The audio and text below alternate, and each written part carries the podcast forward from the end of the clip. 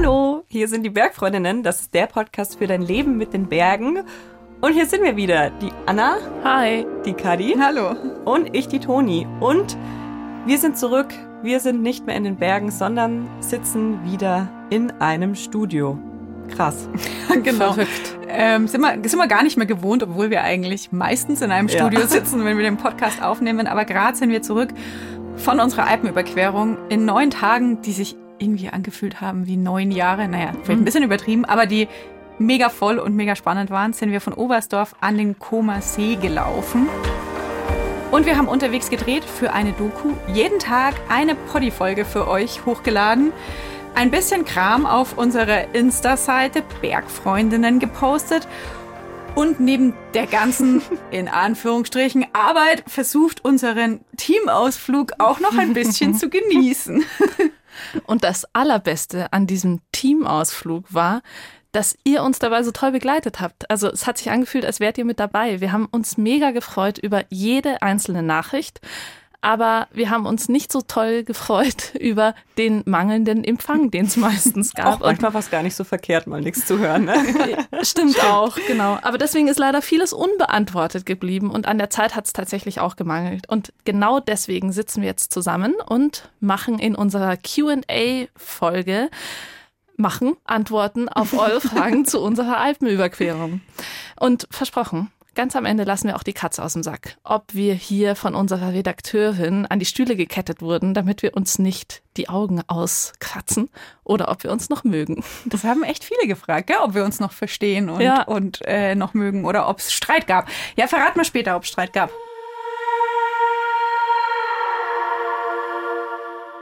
Legen wir los, oder? Legen wir los. Ganz kurz und schmerzlos. Die erste Frage, die kam nämlich von Check. Er will wissen, wenn ihr rückblickend die Tour mit einem Wort beschreiben dürft, welches Wort wäre das denn? Jack, danke für diese tolle Frage. Da habe ich seit gestern Abend permanent drüber nachgedacht und habe immer noch keine Antwort. ich finde die Frage ja total witzig, weil ich mich wirklich, seitdem wir wieder zu Hause sind, genau mit dieser Frage beschäftige, weil meine Teamleitung mich gefragt hat. Und Toni, wie war die Alpenüberquerung? Gut? Und ich dachte mir so, gut trifft's nicht. Ich weiß nicht, irgendwie war es gut, aber was, was, also ich habe dann auch zurückgeschrieben, ja, irgendwie war es gut, aber gut ist eigentlich viel zu wenig. Ja. Ist eigentlich ein Wort, das viel zu wenig ist. Und ich habe jetzt echt die letzten Tage viel darüber nachgedacht, weil das fragt dich ja jeder so quasi, und wie war's? Und man muss dann mit einem Wort so ein bisschen antworten. Und ähm, ich habe mich jetzt für mich selber auf das Wort wertvoll oh. geeinigt.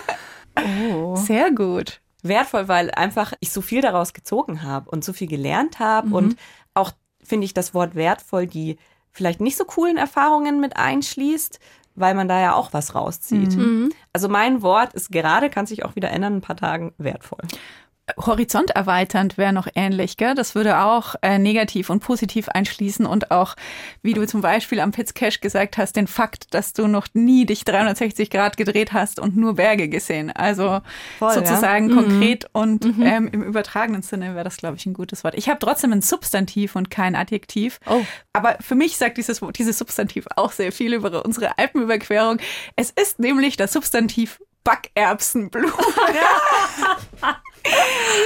Ja, keine Ahnung, vielleicht erinnert ihr euch daran an unsere Folge. Ich weiß schon gar nicht mehr, welches war. Es ist so viel passiert. Von Anna. Blumen und Sprengstoff. Von sie. Blumen und Sprengstoff. Das war die Folge von Tag 3. Auch ein Titel ähm, für die Geschichtsbücher sozusagen. Da haben wir uns ein bisschen mit der Pflanzenwelt ähm, auf unserer Tour beschäftigt und ich habe erzählt, dass ich als Kind immer dachte, dass es diese eine Blume gibt, die ähm, man erntet und sie in die Suppe schmeißt und dass aus ihr die Backerbsen sind. Ähm, wir haben dann noch herausgefunden, wie sie wirklich heißt und ohne Witz, ich habe gedacht, ich werde es nie vergessen, ich habe schon wieder vergessen. Weißt das du noch, Anna? Es ist das Leimkraut. Oh. du Streber. Sorry. Das Leimkraut. Genau. Und warum dieses Wort jetzt ähm, für mich es steht für so viel, weil es irgendwie diese entspannte, humorvolle Stimmung, die wir mm. die meiste Zeit hatten während unserer Alpenüberquerung, ähm, so gut beschreibt, weil es natürlich auch fürs Draußensein und für die Natur steht und für die Berge, weil es eine, eine Bergpflanze ist. Also ich finde, dieses Substantiv fasst für mich irgendwie viel zusammen. Und ohne Witz, genauso wie ihr mich jetzt gedanklich, also du Anna und du Kadi, die ganze Zeit irgendwie in meinem Alltag begleitet, begleitet mich auch diese Blume. Ich sehe die jetzt überall. Ich auch. Ich sehe die überall und die ist mir davor noch nie aufgefallen. Okay. Seht ihr auch überall. Oh Mann, ey, jetzt bin ich hier voll am Abstinken. Ich habe mich nämlich einfach für ein ziemlich profanes Wort entschieden. Gut. Nämlich geil. Ja, Geil ist auch ein gutes Wort. Anna. Ja, ich hatte das Gefühl, es kommt, also alles, was mir einfällt, wird der ganzen Sache nicht gerecht und deswegen fasse ich es einfach kurz und sage einfach nur geil. Ja, ich finde, das ist voll okay. Aber G-E-I-L oder G-E-I-E-L? Schon mit dem zweiten E, damit es okay. noch ein bisschen länger dauert. Ja, cool. Also dann haben wir einmal wertvoll Backerbsenblume und geil. Geil. geil, wertvolle Backerbsenblume. Es gibt eine Frage, die wurde uns unterwegs häufiger gestellt, nämlich die Frage, warum wir eigentlich relativ viel öffentliche Verkehrsmittel genutzt haben. Also mhm. warum wir relativ viel Bus, mhm. Zug und solche Dinge gefahren sind. Und verbunden damit dann die Frage, ob man die Route auch machen kann, wenn man weniger öffentliche Verkehrsmittel fährt. Und ich glaube, dazu können wir ja vielleicht kurz ein bisschen sagen, was wir uns dabei gedacht haben, weil die eine Seite ist natürlich die, dass wir daraus eine Doku produzieren, dass wir ein Kamerateam dabei hatten, die zusätzlich zu dem, was sie für sich selber gebraucht haben, noch Kameraequipment mit sich rumgetragen haben. Zwei Kameras, jede Menge Akkus, Ladegeräte, eine Drohne, ein Stativ. Also da kommt ordentlich was an Gewicht und Zeug zusammen. Und wenn man dann die Tage ein bisschen, also in Gehzeit abkürzen kann, ist es natürlich zum einen etwas entlastend für das Kamerateam und zum anderen dauert Dinge drehen sehr lange. Also man sagt, es gibt da tatsächlich so ein bisschen eine, eine Faustregel, wenn man so möchte. Man mhm. sagt, dass man doppelt so lange braucht, wenn man dreht. Also für eine Etappe, die jetzt sechs Stunden dauern würde, was ja jetzt für ambitionierte Alpinistinnen nicht unbedingt viel ist, würde man dann zwölf Stunden brauchen. Mhm. Und dann wird schon schwieriger. so. so ungefähr kamen wir, glaube ich, auch hin. Ja, genau. So kamen wir auch ganz gut hin. Das ist so ein bisschen die eine Seite der Medaille. Und die andere Seite ist, glaube ich, dass man natürlich auch einfach sagen kann, hey, man muss jetzt nicht jeden Talhatscher, der eigentlich nicht so interessant ist, selber gehen, sondern kann sich dann da ruhig auch mal in den Bus setzen. Aber es gibt natürlich Leute, und das kann ich schon auch nachvollziehen, die so gerne alles selber gehen und mhm. sich dann am Ende sagen, boah, ich bin jetzt wirklich zu Fuß von A nach B gegangen. Das kann also ich total nachvollziehen. Kann auch, ja. ja kann es auch voll verstehen, auch mit dem Anspruch, also möglichst viel einfach draußen zu sein und so die Infrastruktur, die man in seinem Alltag so hat, halt hinter sich zu lassen und deswegen ja. zu sagen, nee, keine Busse. Ja. Also wenn ich ganz ehrlich zu mir selber bin, fand ich die Busfahrten eigentlich immer am stressigsten. Ich auch. Ja, ja es ging uns, glaube ich, allen. Ja. Deswegen, wenn man die einfach nicht machen müsste, ist das, glaube ich, auch total entspannt, wenn ja. man dann einfach man selbst und seine Füße ist quasi. Ja, dann muss man aber, glaube ich, auch ganz klar sagen, dass man für die Route, die wir jetzt gemacht haben, vermutlich noch ein, zwei Tage mehr einkalkulieren muss, je nachdem. Also wenn man es komplett gehen möchte, dann denke ich auf jeden Fall mindestens ein, zwei Tage. Mhm. Wenn man es schon ein paar, dran, aber vielleicht weniger Transfers hat, dann auch ein bisschen mehr Gehzeit und seine Übernachtungen ein bisschen anders planen. Ja. Ja, ich glaube, da gab es eigentlich auch schöne Alternativen, die dann quasi nicht im Tal ähm, stattgefunden hätten, sondern noch oben gewesen mhm. wären und die eine oder andere Hütte, mit der man unsere Route dann noch spicken könnte. Ja, kommt halt auf den Anspruch an. Und ich finde, Kadi, du hast eigentlich mit deiner Erklärung jetzt auch schon die nächste Frage weitestgehend beantwortet, nämlich nach welchen Kriterien wir unsere Route ausgewählt haben. Also wie kam die zustande? Und auch da hat natürlich die Organisation mit dem Kamerateam und unsere Organisation eine riesen, riesengroße Rolle gespielt. Also es war jetzt nicht, es haben nochmal zusätzliche Kriterien gegolten, die on top quasi von privaten Kriterien waren. Aber natürlich gab es die privaten Kriterien auch. Also wir wollten gerne ein tolles Ziel haben. Also irgendwas, wo man reinspringen kann. Was wir dann auch gemacht haben. Eine Schnitzelgrube. ich sagen, was Nasses, wo man reinspringen Etwas kann. Nasses, wo man reinspringen kann. Das war so das eine. Und wir wollten auch total gerne in Deutschland loslaufen. Ich glaube, das mhm. war auch so ein Kriterium, das mhm. am Anfang stand. Und dann gab es einfach so ein paar Gebirgsregionen, die wir gerne sehen wollten. Und wir wollten uns auch auf nicht ganz so ausgetrampelten Pfaden bewegen. Und dann spielt natürlich so die Schwierigkeit des Ganzen noch eine Rolle. Wir haben gesagt, wir wollen mal was Schwieriges dabei haben, aber wir wollen nicht die ganze Zeit uns an unserem Limit bewegen. Und so stopselt man sich dann die ganzen Informationen und Wegabschnitte zusammen und tada, landet man bei einer Route. Mhm. Ich finde es auch, also das mit den ausgetrampelten Pfaden, das war für mich schon wichtig. Also, dass wir mhm. jetzt nicht, wir hätten es uns viel einfacher machen können, to be honest. Also, ich, wir hätten einfach den E5 so wie in Bergschule A, B, C, D, E geht, gehen können oder eben vom Königssee nach Sechsten. Das gehen auch total viele Bergschulen. Das, das kennt man. Da weiß man, wie lange das ungefähr dauert. Das mhm. ist meistens dann nicht total crazy. Und wir haben schlussendlich nicht gewusst, auf was wir uns einlassen. Mhm. Was mich dann noch interessieren würde, Anna, weil du hast dich, also auch für euch zu Hause, Anna hat sich primär um die Routenplanung im Vorfeld gekümmert. Mhm. Wie lange hast du denn dafür gebraucht? Also wie viel Zeit hat es in Anspruch genommen, so eine ganz neue Strecke zusammenzustöpseln? Hm, ja, also um das zu beantworten, muss man noch dazu sagen, dass da, da war noch jemand involviert aus unserem Team rund um den Podcast Bergfreundinnen. Sebastian äh, heißt er. Genau, Sebastian. Der uns übrigens tatkräftig von zu Hause unterstützt ja. hat auf unserer Tour. Das muss man vielleicht hier auch mal sagen. Mhm. Ohne ihn hätte es keine Folgen online gegeben. Ja, nee, er hat die tatsächlich immer hochgeschubst. Wir haben sie ihm nur geschickt. Danke. Danke, ja. Und auch bei der Fundenvorbereitung, also tatsächlich war so der initiale Einfall von, boah, die Ecke ist cool oder mhm. die Ecken sind cool, waren von ihm. Deswegen kann ich das ganz, ganz schwer nur beziffern, aber ich kann sagen, es waren schon einige Abende, also mhm. einige Abende, in denen es darum ging, das grob zu schnitzen und dann aber auch wirklich einfach präzise Arbeit dahingehend Gehzeiten ausrechnen, mhm. weil man sich auch nicht ganz darauf verlassen will, was Outdoor Active ausspuckt, das ja oftmals nicht irgendwie die Wegarten mit einpreist oder so. Also dann auch noch mal ganze Tage, die es dann einfach braucht, um das Ganze in sinnvolle Tagesetappen zu unterteilen. Mhm. Und dann jongliert man halt irgendwie Hütten und geschlossene Hütten und geschlossene Seilbahnen mhm. oder weiß man. Ja, was soll ich da sagen? Eigentlich schon nach einem, nach einem großen Orga-Aufwand. Und man muss natürlich dazu auch noch sagen, dass du und Sebastian beides Menschen sind, die sich eigentlich sehr gut in Alpenregionen auskennen. Also die, wenn ein Name fällt, eigentlich das zu verorten war, wissen so. Und ja. das muss man da ja auch noch mit reinrechnen. Also ich zum Beispiel hätte viel, viel länger für alles gebraucht, weil ich mich erstmal hätte komplett orientieren mhm. müssen, wo eigentlich was ist. Hm. Toni sagt ja auch gerade, sie hätte sich schon länger orientieren müssen. Jetzt ist es ja aber auch so, die Gehzeiten, du hast es gerade angesprochen, Outdoor Active spuckt was aus, ähm, wenn du da die Route planst. Wir haben aber dann nochmal eine andere Formel angewendet, ja. die ja auch recht bekannt ist oder nach der man gut rechnen kann. Wie, wie war die denn, Anna? Ah ja, das ist so, ich mag diese Formel total gerne, weil jetzt kommt wieder die Streberin um die Ecke, ähm, weil in der kann man total gut die eigene Selbsteinschätzung so ausdrücken. Also grundsätzlich, das, das Grundprinzip von der Formel ist, dass du am Anfang selber überblickst, was kannst du Höhenmeter in der Stunde machen, was kannst du Distanz in der Stunde machen. Und wir haben angewendet auf uns 300 Höhenmeter in der Stunde und drei Kilometer, was echt so ein sehr konservatives Maß ist. Ja. Ich glaube, das wird auch oft ähm, zugrunde gelegt, wenn zum Beispiel so ausgeschilderte Gehzeiten in Bayern ähm, ja. berechnet werden. Ich glaube, das sind die Maßstäbe, die da gelten.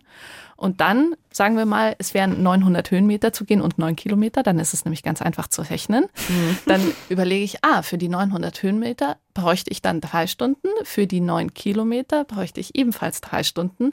Diese beiden Werte addiere ich aber nicht einfach nur, sondern ich nehme den größeren der Werte, jetzt mhm. sind sie gerade gleich, also ist wurscht, also nehme ich drei Stunden und pack die Hälfte des kleineren Wertes obendrauf. Dann landen wir bei viereinhalb Stunden. Wenn das Ganze jetzt ein Abstieg wäre, dann nimmt man davon nur zwei Drittel Oh, jetzt wird's kompliziert. Wir schreiben sie in die Shownotes. Das wollte ich gerade sagen. Die genau. Shownotes auf jeden Wir erklären Fall. das nochmal in den Shownotes. Ja. Aber da kommt schon was Verlässliches bei raus. Wenn man ja. jetzt ein bisschen leichter trägt oder so, dann kann man das Ganze auch mit 400 Höhenmetern ja. und 4 mhm. Kilometern rechnen. Ja. Ja, wir haben da natürlich schon eingepreist, dass wir ein bisschen Medienproduktion nebenher genau. machen müssen. Ellie hat uns dann gefragt, jetzt hattet ihr den Weg und eine Route geplant. Wie gut habt ihr denn dann unterwegs den Weg gefunden? Eigentlich immer gut, oder? Ja, also. Also ich bin oft hinterhergelatscht, deswegen kann ich nicht so viel dazu sagen, aber eigentlich erinnere ich mich nur an eine mhm. der letzten Etappen, nämlich ab dem Zeitpunkt, ab dem wir in Italien waren, dass es da ein bisschen schwieriger wurde. mhm. Aber eigentlich waren da auch Wegmarkierungen. Man muss halt so ein bisschen aufmerksamer gucken. Die Wetterverhältnisse waren nicht so gut. Einmal sind wir, glaube ich, in die falsche Richtung gelaufen. Aber eigentlich waren doch alle Wege irgendwie ausgeschildert oder markiert. Widersprecht ja. mir gerne. Tatsächlich war das ja auch die Etappe, wo wir vorher schon wussten und uns so ein bisschen Gedanken gemacht haben, mhm. weil da mhm. schon angekündigt war, dass, dass es wohl wegloses äh, Terrain sei. Mhm. War es dann nicht und letztendlich haben wir es da auch gut gefunden. Da musste man dann halt auch nochmal einen Blick in die Karte riskieren. Eigentlich war es easy zu finden. Machbar. Oder? Auf jeden Fall, würde ich mhm. auch sagen. Wobei es schon anders, also es war anderes Weggelände, als man es vielleicht gewohnt ist. Also es waren schon sehr, sehr kleine Pfade und man musste schon ordentlich eigentlich durchs Gebüsch also ich glaube, ich bin noch, noch nie beim Wandern so durchs Gebüsch ja. auf, auf, In den Gegenden, du meinst ja. wahrscheinlich vor allem das Bergell, wo es ja diesen Felssturz gab und deswegen die Wege einfach total, total jung sind. Also ich war auch ehrlich, war ehrlicherweise total froh, dass ich eine lange Hose anhatte, mhm. weil ich hätte nicht gewusst, gern gewusst, was da alles an meinen Beinen sich festgesaugt hätte mhm. äh, nach der einen Etappe. Ja, aber das beantwortet dann vielleicht auch so ein bisschen die Frage von Chris, mhm. wie viele Menschen waren generell auf der Strecke unterwegs, weil das schlägt sich dann ja auch quasi auf die Wege nieder. Und wenn das mhm. kleine, wenig begangene Wege sind, sind wenige Leute unterwegs. Also all in all muss man sagen, haben wir echt, und das war ja unser Ziel, weil wir wollten ja mhm. keine ausgetretenen Wege, wenig Menschen getroffen, oder? Ja, ja ich fand es auch ganz wenig. Also ich glaube, das einzige Mal, wo mir aufgefallen ist, uh, jetzt ist hier ein bisschen mehr los, war direkt bei der Rappenseehütte, gleich an unserem ersten Tag im Allgäu noch und in der Cashhütte. Die war auch in meinen Augen voll eigentlich. Stimmt, die war gut besucht, ja. ja. Die Laura hat uns auch etwas gefragt, nämlich ob es auch Routen für nicht schwindelfreie Menschen gibt. Und da können wir auf jeden Fall sagen, klar, auf jeden Fall. Also jetzt auf unserer Route gab es tatsächlich öfter mal Alternativen. Also wenn man jetzt sich vorstellt, wir haben vielleicht einen kleineren Pfad, der einen bisschen steileren Hang quert gewählt, der Menschen Schwierigkeiten bereitet, die vielleicht eine Rutschangst oder eine mhm. Sturzangst mhm. haben, dann gab es auch ganz oft eben den Weg im Tal. Und ich glaube, da ist es einfach total wichtig, auf die Stichworte in den Routenbeschreibungen zu achten. Ja. Also immer dann, wenn die Rede davon ist, dass es nur für Geübte sei oder dass Trittsicherheit und Schwindelfreiheit erforderlich sind, dann vielleicht da die Finger davon lassen und Ausschau halten nach Alternativen. Und die gibt es ganz, ganz oft. Mhm. Ja, voll. Piz Cash ist auf jeden mhm. Fall nichts für nicht schwindelfreie Menschen. No. Da hat uns Kim gefragt, ob wir den Piz Cash auch ohne Bergführerin, in dem Fall war es ja Bergführerin, Julia von der Linden war mit uns unterwegs, ob wir den Piz Cash auch ohne sie gemacht hätten. Die Toni atmet schon ein. auf gar keinen Fall. Ja, erzähl, Toni. Also ich kann jetzt nur für mich sprechen, nicht ja. für euch beide, aber ich hätte das auf gar, gar, gar keinen Fall ohne Bergführerin gemacht. Ich muss sagen, die Julia war auch mein Anker nach da oben und ich kann eigentlich auch allen Menschen empfehlen, die jetzt vielleicht wie ich noch nie auf dieser Höhe waren und vielleicht auch noch nie so eine Tour gemacht haben, auch noch nie über einen Gletscher davor gegangen äh, sind, das auf gar keinen Fall ohne professionelle Unterstützung zu machen. Es ist einfach, man kann es nicht einschätzen. Ich habe auch wieder auf dieser Tour so krass viel von ihr einfach gelernt. Nichtsdestotrotz würde ich jetzt auch nicht sagen, die nächste Tour mache ich ohne Bergführerin oder Bergführer. Also für mich persönlich war das eine super, super wichtige Unterstützung, sowohl emotional, mental, aber auch einfach im Können. Mhm. Ja. Ja, ich glaube, das kann man grundsätzlich sagen. Das ist ein Gletscher gewesen. Wir mussten über einen Gletscher gehen. Wenn man keine Hochtourenerfahrung hat, keinen Hochtourenkurs gemacht hat, dann macht man, also sorry, in meiner Welt macht man das dann nicht ohne Bergführerin. Und wir kannten ja alle diesen Berg nicht, ne? Klar, du kannst immer tausend Beschreibungen lesen, mhm. du kannst dich informieren, das hat halt seine Grenzen auch. Julia hat ja. erzählt, sie hat versucht, ein Topo zu finden vom Pitzcash und hat das nicht sich ergoogeln können. In der Hütte hing dann einer aus. Ja, also das würde ich mir auch in so einem fremden Gebiet nie zutrauen ohne Bergführer. Also ehrlicherweise finde ich, klar, das kostet dann irgendwie eine gewisse Stange Geld, aber wenn man so zweit oder so dritt ist, dann ist mhm. es schon wieder weniger und das, das ist einfach ein einmaliges Erlebnis, was man dann nicht immer mit so einem komischen Gefühle mhm. in der mhm. Magengegend machen muss. Ja. Ich weiß nicht, Anna, hättest du dir nach deiner Bergerfahrung zugetraut, das alleine zu machen oder? Für mich wäre genau der Gletscher quasi so das Nadelöhr mhm. gewesen. Also ich bin überhaupt nicht Gletscher erfahren. Ich kann auch nicht Spaltenbergung. Mhm. Ähm, ich habe das nie gelernt. Deswegen halte ich das für totalen Quatsch, ohne Begleitung über den Gletscher zu mhm. gehen an meiner Stelle. Also alleine ja sowieso nicht. Und da würde ich auch für FreundInnen niemals irgendwie eine Verantwortung übernehmen mhm. wollen in so einer Situation. Mhm. Deswegen ganz klar. Ich finde, der Gipfelaufbau ist nochmal was anderes, mhm. aber darüber braucht man gar nicht reden, weil man käme da gar nicht hin, ohne den Gletscher zu überqueren. Das ist richtig. Mhm. Und ja. dazu kommt noch vielleicht ein bisschen Produktionsinsights. Natürlich darf man im Bayerischen Rundfunk sowas ohnehin nicht ohne BergführerInnen machen. Klar, weil es einfach jemanden gibt, der, der ja. die Verantwortung tragen muss. Ja. Ja, wir haben schon viel geredet über, wie viele Kilometer, Höhenmeter man so anlegt. Jetzt hat uns Sandra gefragt, wie viel wir uns ganz persönlich maximal zutrauen würden nach der Tour. Wobei ich gar nicht so genau weiß, ob sich nach und vor wirklich unterscheidet bei mir. Ich weiß auch nicht, ob sich bei dir unterscheidet, Toni. ich finde es auch nach wie vor einfach eine extrem schwierige Frage mhm. zu beantworten weil es ist halt so eine klassische, es kommt drauf an Antwort, die man da eigentlich nur geben kann. Und das habe ich auch einfach in diesen neun Tagen wieder ganz neu für mich gelernt, dass es halt immer drauf ankommt. Es kommt drauf an, was bin ich am Tag davor gegangen, wie viel bin ich allgemein schon gegangen, wie müde sind meine Beine.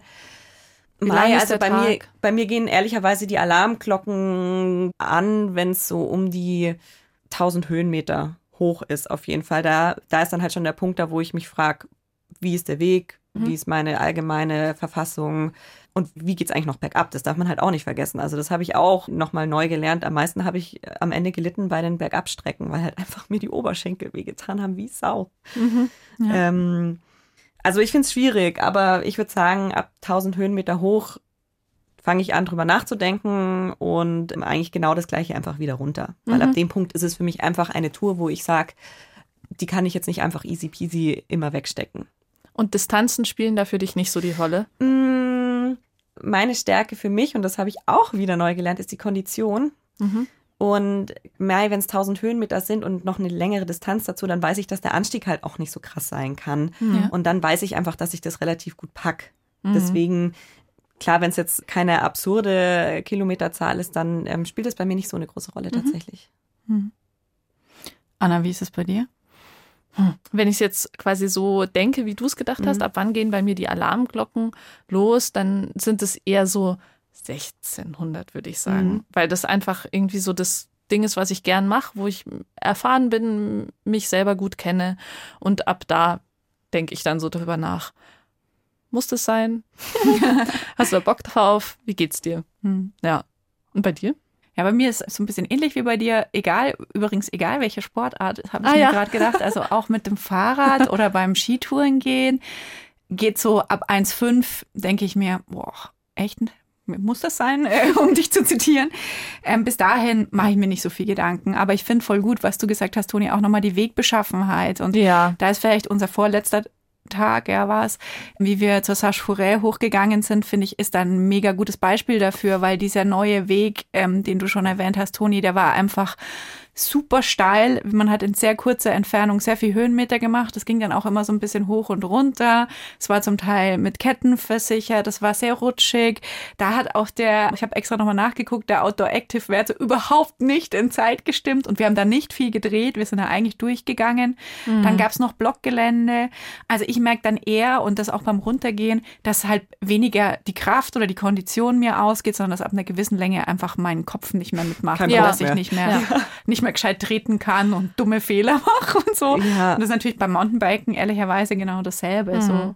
Und man muss dazu sagen, die Tour zur Sache hoch war in Höhenmeter nicht so viel. Nee, also das 800, war 800, 800 ja. Und ja. dazu kam dann noch dieses super schwüle Wetter, das hat mich ja gekillt. Ja das war wie in einer Sauna laufen. Du hast einen Schritt gemacht und dir ist die Soße runtergelaufen. Ja. Das war echt, das war hart. Ich merke aber, ich möchte mir da was von dir abschauen, also von deiner Vorgehensweise, weil ich schon auch merke, ich habe da selber manchmal so einen rabiaten Umgang mit mir selber. Ja. Und das muss eigentlich nicht sein. Ich finde, du kannst das halt einfach nicht pauschal sagen. Nee. Es kommt einfach total raus so an. So vieles an. Ja. Ja. Okay, schauen wir mal, ob beim Equipment man ja. Dinge pauschaler beantworten kann als bei der, bei der Planung und bei der Routenführung. Melanie hat uns eine Sprachnachricht geschickt. Hallo liebe Bergfreundin, hier ist die Melanie. Also ich starte am Samstag auch eine Sechstages-Hüttentour in Österreich und ich hätte gerne den ultimativen Tipp, was man unbedingt dabei haben sollte. Natürlich habe ich ganz viele Dinge eingepackt von irgendwelchen Packlisten oder sonst irgendwas, aber vielleicht könnt ihr mir vorab trotzdem nochmal euer Teil nennen, auf das ihr nicht hättet verzichten wollen, beziehungsweise was ihr nicht dabei hattet, wo du sagst, boah, das hätte ich gerne. Die Melanie ähm, stellt eine gar nicht so leichte Frage, weil ich finde, es ist nicht so einfach, jetzt eine Antwort zu geben, die nicht total obvious ist wie Sonnencreme. Aber trotzdem ja, die ihr einen Mehrwert liefert. Wie geht's euch? Ja, ich habe auch das Gefühl, dass diese Frage, die ja auch öfter kam, muss man dazu sagen, so ein bisschen auf irgendeinen geheim Equipment ja. äh, irgendwie anspielt. Also ich glaube tatsächlich, dass ich einfach Wanderstöcke ah, antworten würde, ja, ja. weil ich glaube, dass das teilweise auch so ein bisschen manche Menschen, glaube ich, da auch so in ihrem normalen Alltag nicht so viel mit Wanderstöcken gehen. Dazu gehöre ich eigentlich auch. Also ich mache meine Tagestour nie eigentlich mit Wanderstöcken. Und ohne die wäre ich einfach aufgeschmissen gewesen. Also mhm. das ist für mich wirklich, also neben natürlich Unterhosen und Wanderstiefeln und so weiter und so fort, ne, was man halt einfach wirklich braucht, damit man nicht nackt und barfuß über die Alpen läuft, waren die einfach für mich wirklich unverzichtbar. Mhm. Ich habe am letzten Abend doch noch was eingepackt, was die ganze Zeit nie im Gespräch war. Bei unserer Pack-Action und bei der Beratung mit der Bergwanderführerin zum Beispiel. Und ich bin so froh darum, weil ich habe das jeden Tag getragen, benutzt, dieses Teil, nämlich einen ganz dünnen Wollkragen-Wollpulli. Mhm. Also das ist überhaupt mhm. keine Outdoor-Klamotte, sondern das ist so ein, so ein Kaschmirpulli, glaube ich sogar, den ich irgendwie von der Oma habe oder sowas. Aber der der wog einfach oder der wiegt einfach gar nichts. Und ich habe mich mit dem jeden Abend so krass wohlgefühlt und mir war so warm. Einmal hatte ich ihn sogar beim Gehen an, stinkt einfach überhaupt nicht. Also wirklich, ich habe den von der Alpenüberquerung mit heimgebracht und habe so dran geschnuppert und gedacht, den wasche ich nicht. Muss ich den überhaupt waschen? und ähm, also über den bin ich total froh.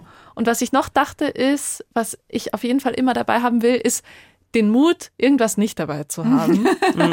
Weil man sich auch echt vieles leihen ja. kann oder teilen. Ja.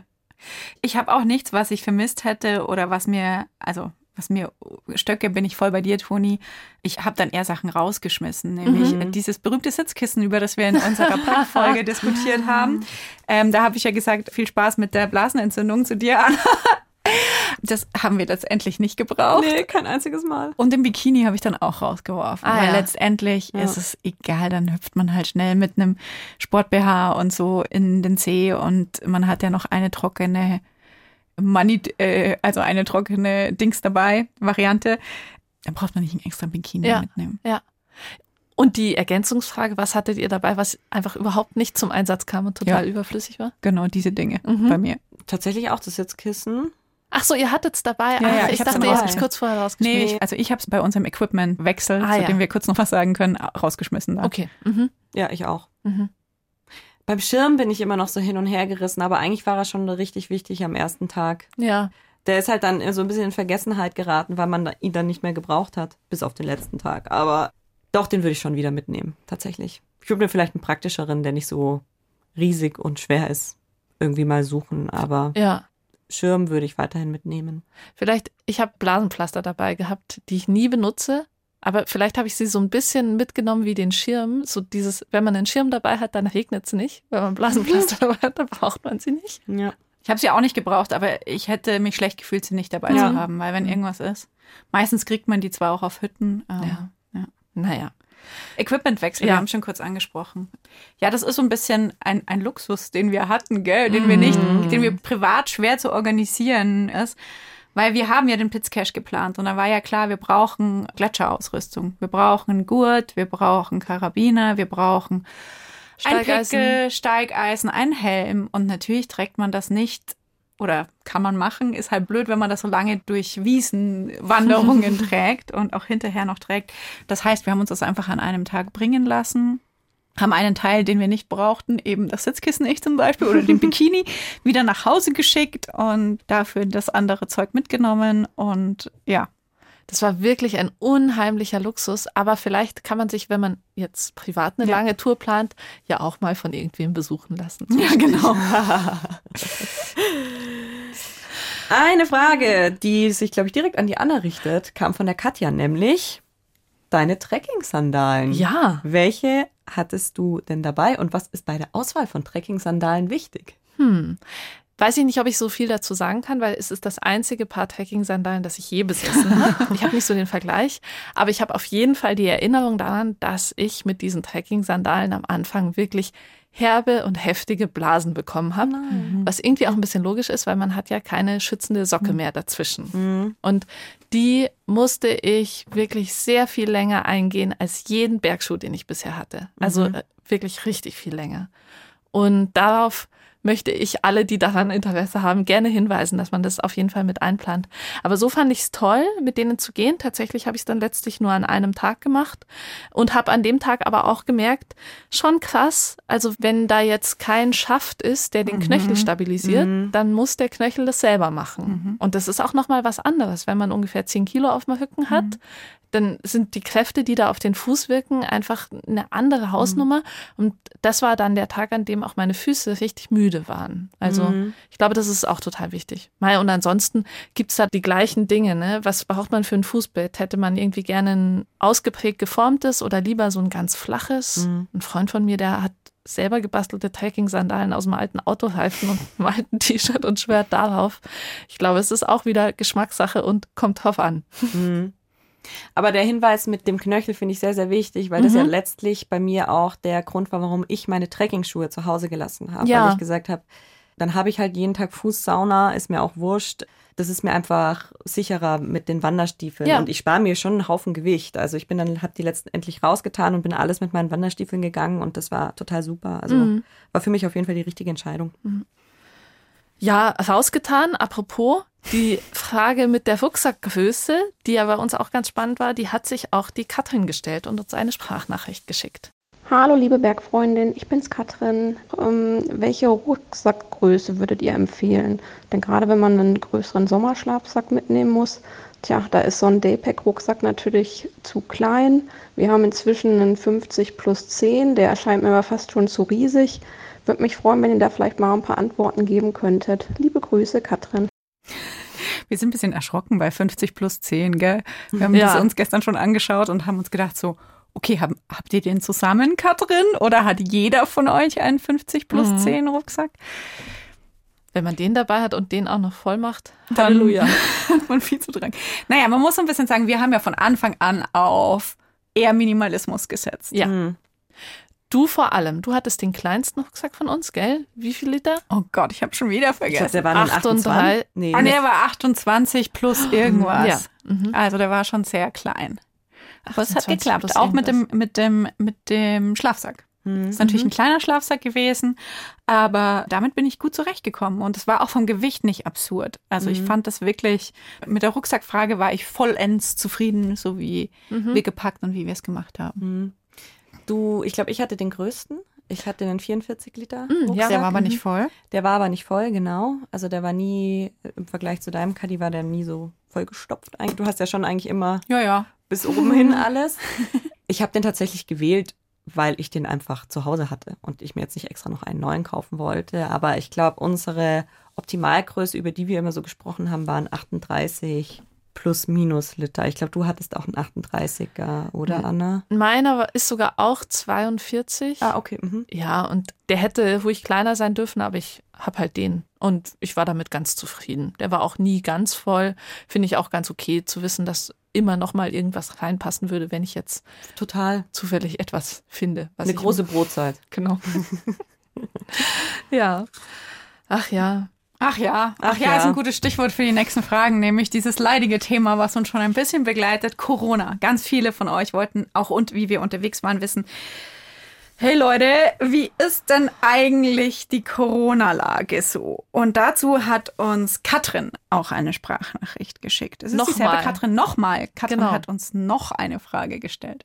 Ähm, mein Mann Sven und ich, wir starten im September eine Alpenüberquerung. Das ist dann schon unsere zweite. Wir wollen von Königssee nach Lienz laufen.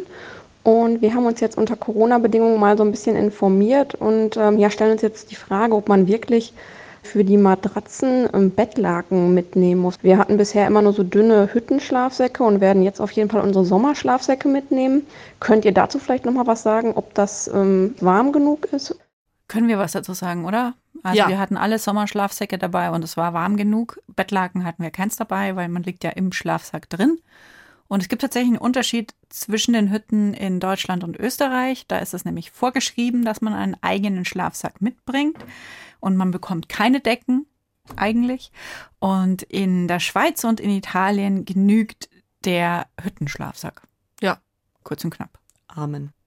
Zweimal wurden wir gefragt, nämlich von Kirsten und von Inge, wie teuer unsere Wanderung pro Kopf war. Habt ihr schon Kassensturz gemacht?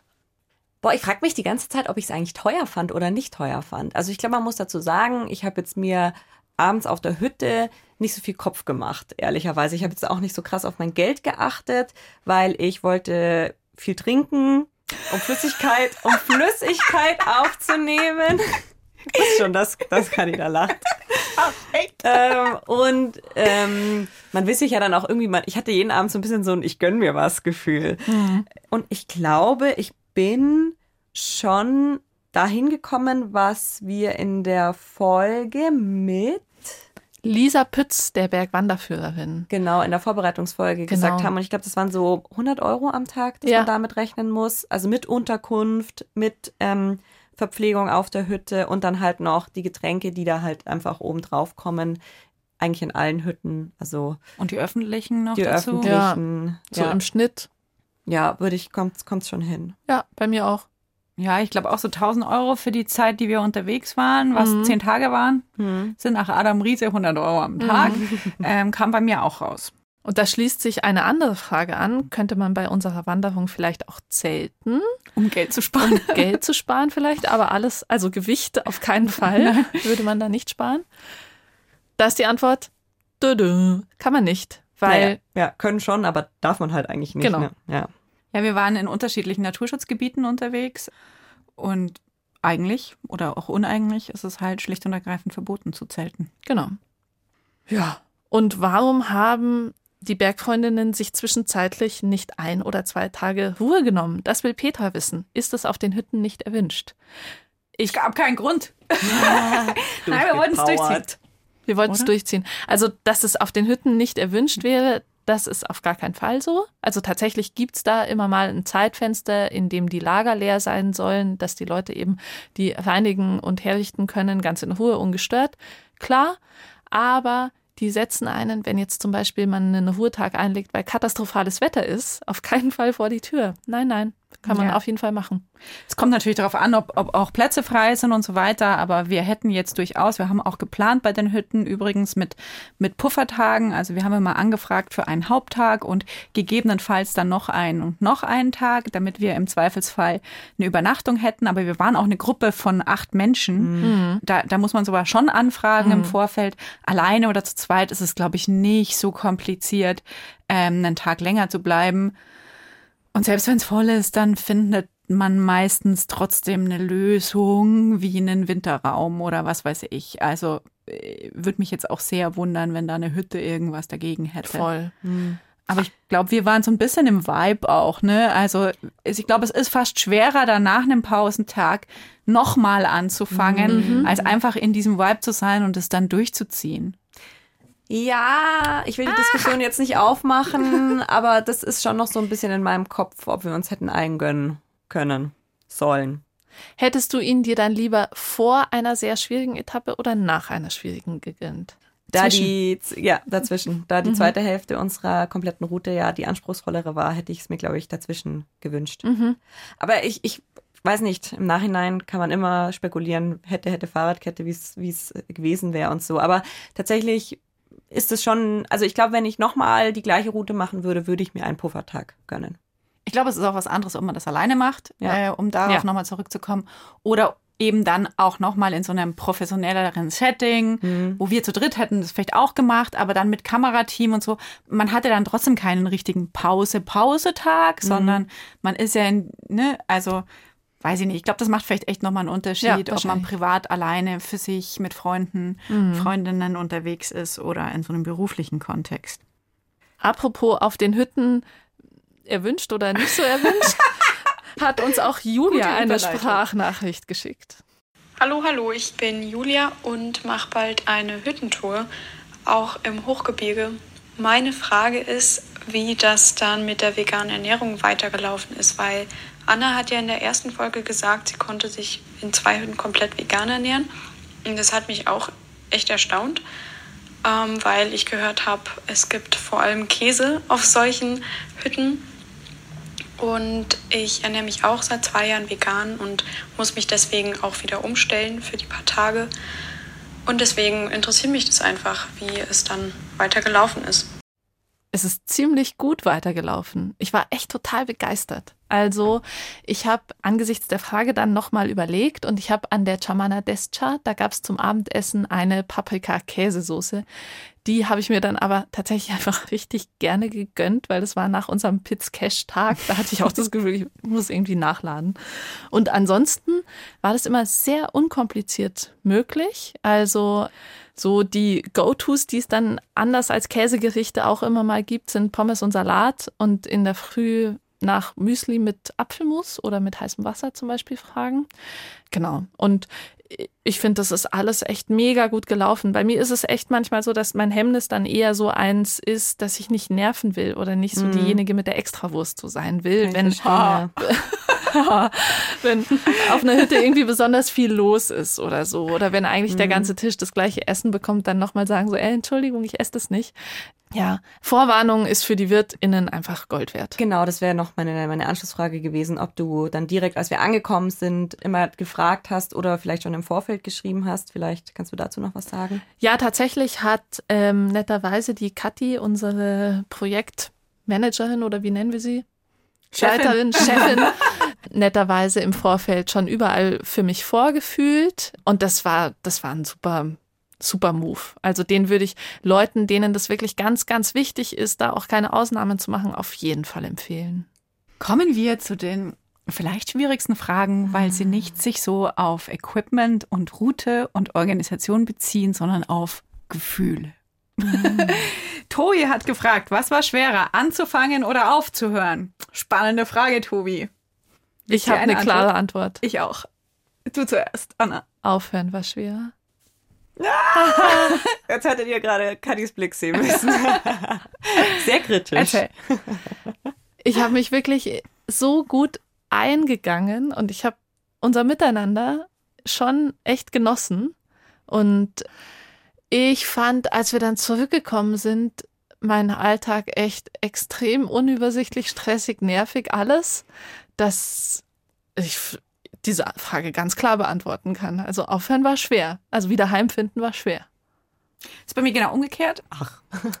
bei mir war anfangen schwerer, hing so ein bisschen mit der, mit der konkreten Situation an unserem ersten Tag zusammen, weil ähm, das wirklich dieses Wochenende war, in dem es in Berchtesgaden hochwassermäßig so schlimm abging mhm. und wir auch Meldungen aus Oberstdorf bekommen haben, in denen es eben hieß, hm, Hochwassergefahr, bla bla. Hat sich dann alles weniger schlimm herausgestellt, aber dieser ganze erste Tag war ziemlich verregnet. Es hat wirklich geschüttet und da muss man jetzt auch wieder sagen, es ist ein bisschen was anderes, ob es schüttet, wenn man alleine unterwegs ist oder eben mit FreundInnen oder ob es schüttet, wenn man mit einem äh, Vier-Mann-Kamerateam unterwegs ist und Kameras, die tatsächlich bei Wasser äh, es nicht so gerne mögen. Mm, das war eine ziemlich unsichere Situation, ja. vor allem für mich. Und ich war mir unsicher, ob wir jetzt schieben müssen, ob wir alles einen Tag mhm. nach hinten verlegen, was ja. ein mega Orga-Aufwand gewesen wäre. Das ist halt so in meinem Kopf und deswegen fand ich Anfangen eigentlich schwieriger aufhören fand ich genau aus demselben Grund dann nicht so schwierig, weil es nämlich wieder geregnet hat. Also wir hatten, glaube ich, es ist unfassbar, wie viel Wetterglück wir hatten. Mhm. Es gab diesen ja. Sommer eine stabile Woche und genau in der waren wir unterwegs. Danke, Petrus. und deswegen, also weil es dann einfach wieder angefangen hat zu regnen, habe ich mir gedacht, okay, gut, dann ist jetzt auch gut, dass wir da sind. Ja. ja. Ich bin grundsätzlich jemand, der dann schnell wieder in seine Routine und seinen Alltag zurückfindet und das fand ich nicht so schlimm. Toni, ich muss mich bei Anna anschließen. Ich fand es ganz, ganz, ganz schlimm aufzuhören und ich finde es eigentlich immer noch schlimm, ähm, weil es mir genauso ging wie Anna. Also ich war total lost irgendwie auch den Tag danach und bin auch erstmal ins Allgäu direkt wieder gefahren, weil ich mir dachte, oh, da muss ich nicht direkt wieder in meinen äh, kompletten normalen Alltag zurück. Aber es war halt wirklich dieses, wir hatten irgendwie jeden Tag auf dieser Alpenüberquerung war einfach klar, wenn man aufgestanden ist, das haben wir heute auf dem Zettel. Das haben wir sowohl etappenweise auf dem Zettel, als auch wir haben natürlich diese Extraaufgaben, noch diesen, den Podcast und noch was auf Instagram und so weiter und so fort. Und damit war dann einfach der Deckel drauf. Und der ja. war so indiskutabel drauf. Und es war einfach so, wenn man das erledigt hat, dann war es einfach vorbei für den Tag. Und das ist halt im Alltag nicht so, ne? Nee. Da lässt man sich noch eher irgendwie überreden, vielleicht noch eine extra Aufgabe zu machen und denkt sich so, oh, das Auto könnte ich auch mal wieder waschen und ne, hier und da. Und das war irgendwie total schön, dieses total in sich abgeschlossene Wissen, was man heute eigentlich für Aufgaben in Anführungszeichen mhm. hat. Und ähm, deswegen war es für mich schon sehr schwer aufzuhören und natürlich auch, weil es mir einfach einen Heiden Spaß gemacht hat ähm, und es wertvoll war. ja, viele Fragen haben sich um, drehen sich um unser Verhältnis. Vielleicht können wir davon ein paar beantworten, Anna. Eine.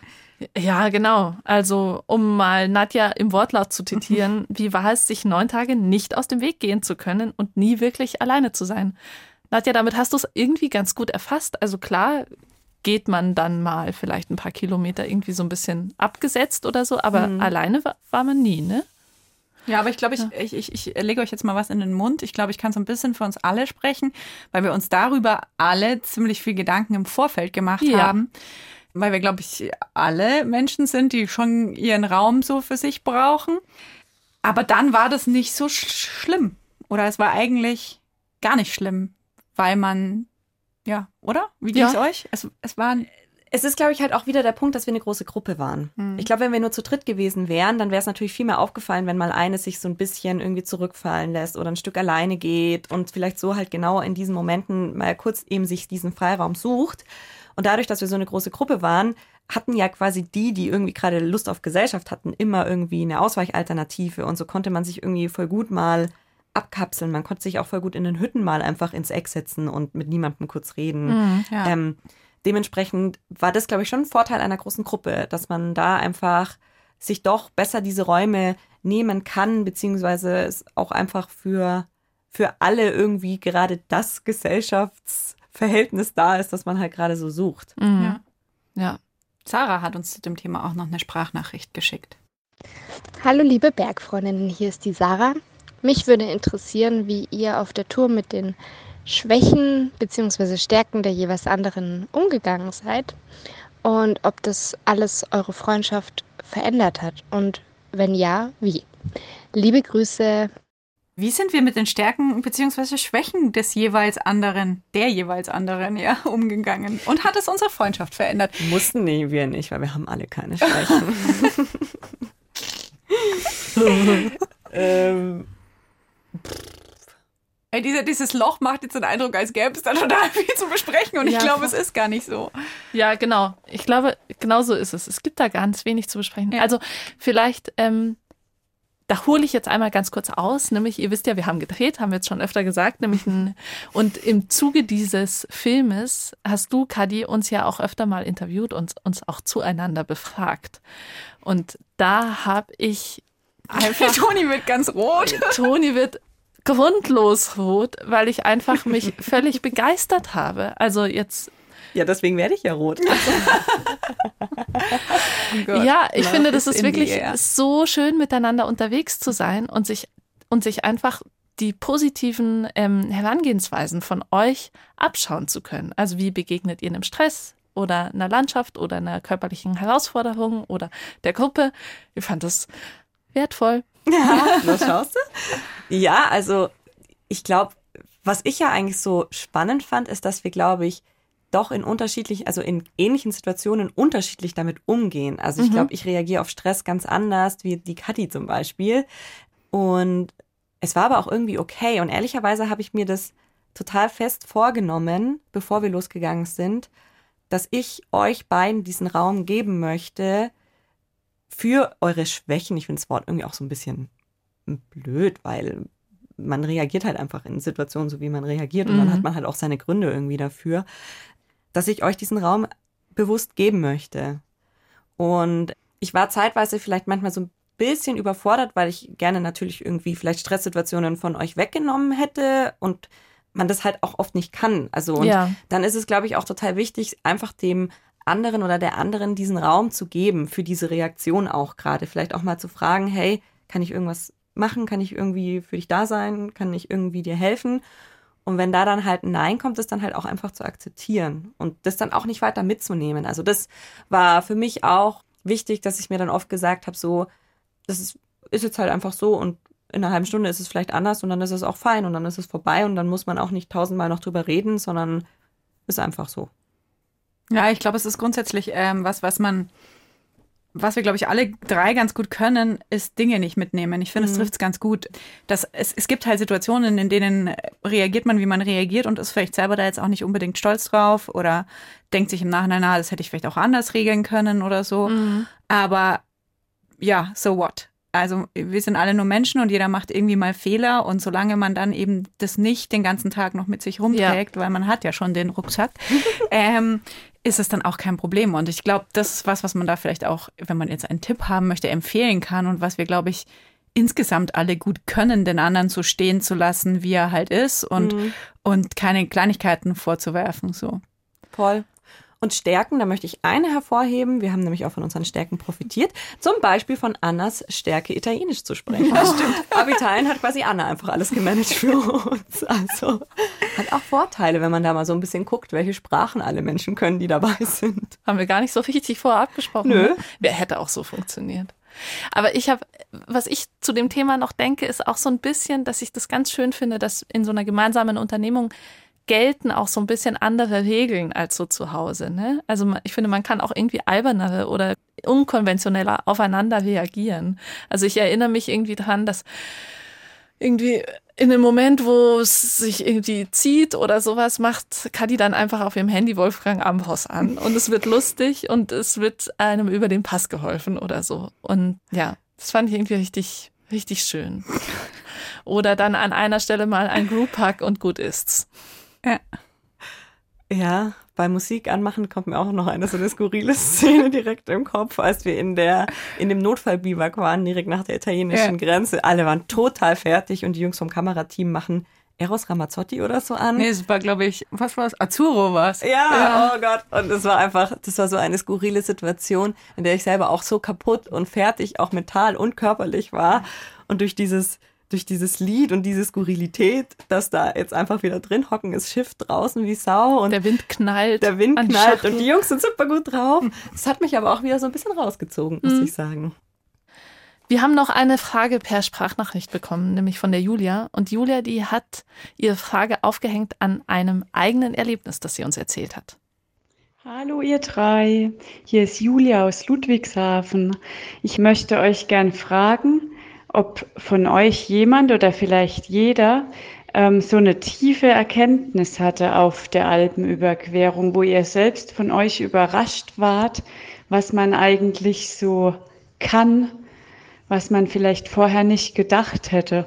Ich denke da persönlich an eine Situation auf meiner Alpenüberquerung. Ich bin allein zu Fuß von Tegernsee nach Sterzing in einer Woche und war am Ende sehr von mir überrascht, dass ich plötzlich in einem Gleitschirmflug ins Tal geflogen bin. Das hätte ich Tage vorher niemals von mir behauptet, dass ich so etwas je machen würde. Und das war eine Sekundenentscheidung in den Gleitschirm rein mit einem äh, Fluglehrer und ab nach Meierhofen, statt den Bus zu nehmen. Und das war die geilste Entscheidung, die ich getroffen habe. Genau, und jetzt würde mich interessieren, was war so eure Erkenntnis von jedem Einzelnen? Ich würde auch gerne, ich bin jetzt gerade ein bisschen traurig, dass wir nirgendwo mit dem Gleitschirm hingeflogen sind. Ja, wenn da einer gewesen wäre, wäre ich sofort mit dem Gleitschirm geflogen. So ist es ja nicht. Was macht man denn eigentlich mit seinen 10 Kilo? Also, das sagt dann am Rucksack. Gleitschirm. Das ist eine gute Frage. Am Bauch nehmen vielleicht? Weil man hinten dieses Polster hat, gell? Naja, wenn du kannst ja eh nicht alleine im Gleitschirm fliegen. Nee. Du hast dann ja hinten eher den Kollegen, den Tandemflieger mhm. in Pilot, Pilot in. in. Mhm. Mhm. Keine Ahnung. Was habt ihr mitgenommen? Erkenntnis? Mhm. Ich weiß es schon, soll ich anfangen? Ja, bitte. Bitte. ihr merkt, ich habe die letzten Tage extrem viel reflektiert. Voll gut, und dann können wir gleich sagen, ah, ich auch. Nein, ähm, das aller, aller tollste für mich an dieser Alpenüberquerung war, ich konnte mir selbst beim Wachsen zusehen. Und das auf ganz, ganz vielen unterschiedlichen Ebenen. Ich weiß, das klingt so kitschig und klischeemäßig. Klingt voll süß. Aber es ist, es ist wirklich so, ich habe jeden Tag mehr gewusst und auch so bewusst mehr gewusst.